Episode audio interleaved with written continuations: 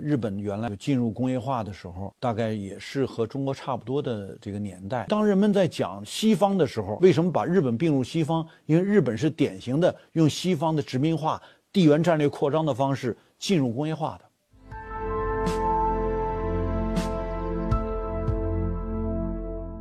头条网友朋友们，大家好，我是温铁军。呃，今天想跟大家谈一个很有意思的话题。就是中国农业发展模式和日本的农协这个发展模式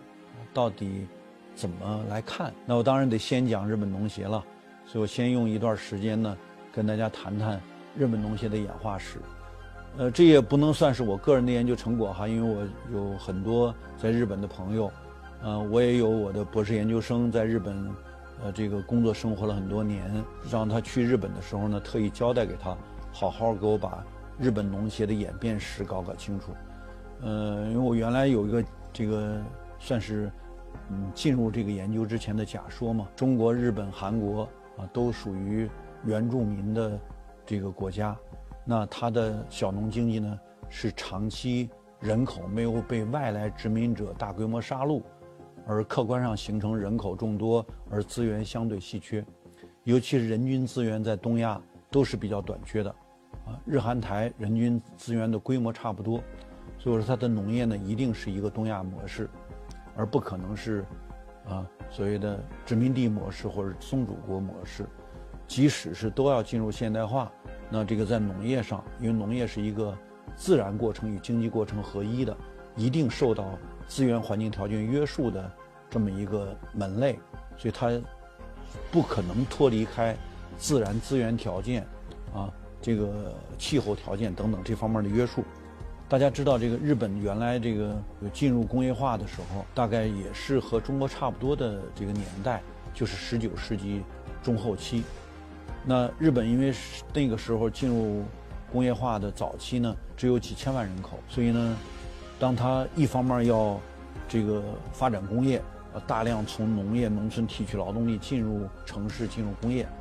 那另外一方面呢？日本当时的这些早期的政治家们，又有很强的向西方学习的这样的这样的愿望。那他们向西方学的结果呢，就是日本人看的比较直白，没有完全受西方的意识形态的当。因为日本其实当时在这个十九世纪中叶开始进入工业化，那进入工业化呢，同样需要大量的从农村占有农业剩余，并且呢。大量的把劳动力吸引到城市工业中间去，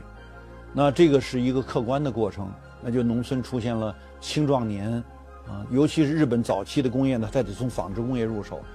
所以呢，就大量的把年轻人，这个集中到城里，甚至包括年轻妇女，那就意味着日本农村呢也变成老人啊、孩子呀这样剩下在在农村。再加上日本这个时候呢，他很他向西方学习啊，他知道西方的那个工业化是从殖民扩张来的呀。也就是说，日本早期就有一种转向军国主义的这样一个冲动。那他早年早年就定下来，只有啊进占朝鲜半岛，以这个作为跳板进入东北，叫进军满蒙，然后最终呢是要控制西伯利亚，形成日本原材料的来源。它才能够完成它的工业化过程。这个所谓的地缘战略，对日本来说呢，其实是一个早期向西方殖民化学习的一个一个选择，就战略选择。于是乎，他就扩军。那扩军呢，大量需要男青年，所以女青年进了这个城里去搞纺织业，男青年就被军队征召。那农村中呢，就出现了空心化。在这种情况下，当日本要准备跟中国发动战争的时候，啊，就是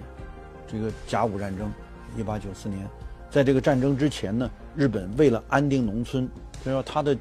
前线士兵要去打仗，假如家里边的剩下的老人孩子被人欺随意欺负，那他可不是就没有作战能力吗？于是乎，他们就在一八九三年前后，开始推出了早期日本综合农协的雏形，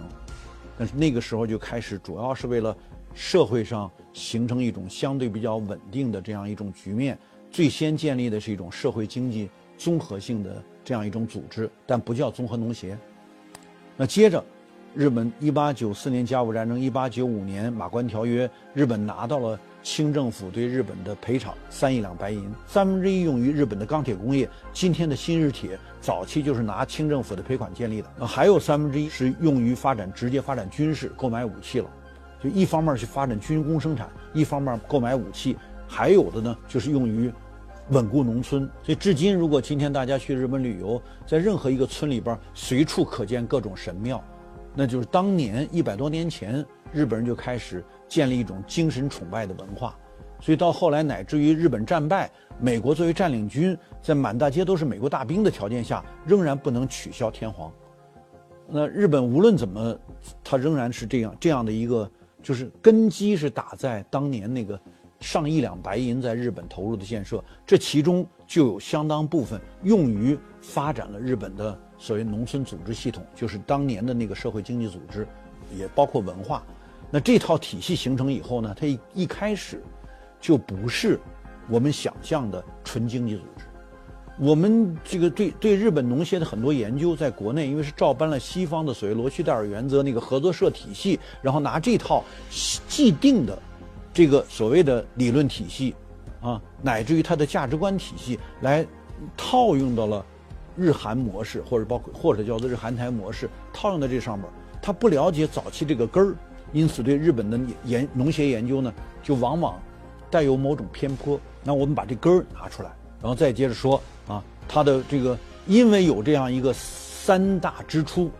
就导致日本在一八九五年拿到钱，十年之后。日本的军事工业和支撑的这个军队力量，就足以跟俄国，就老牌帝国主义打了一场在中国境内的这个战役，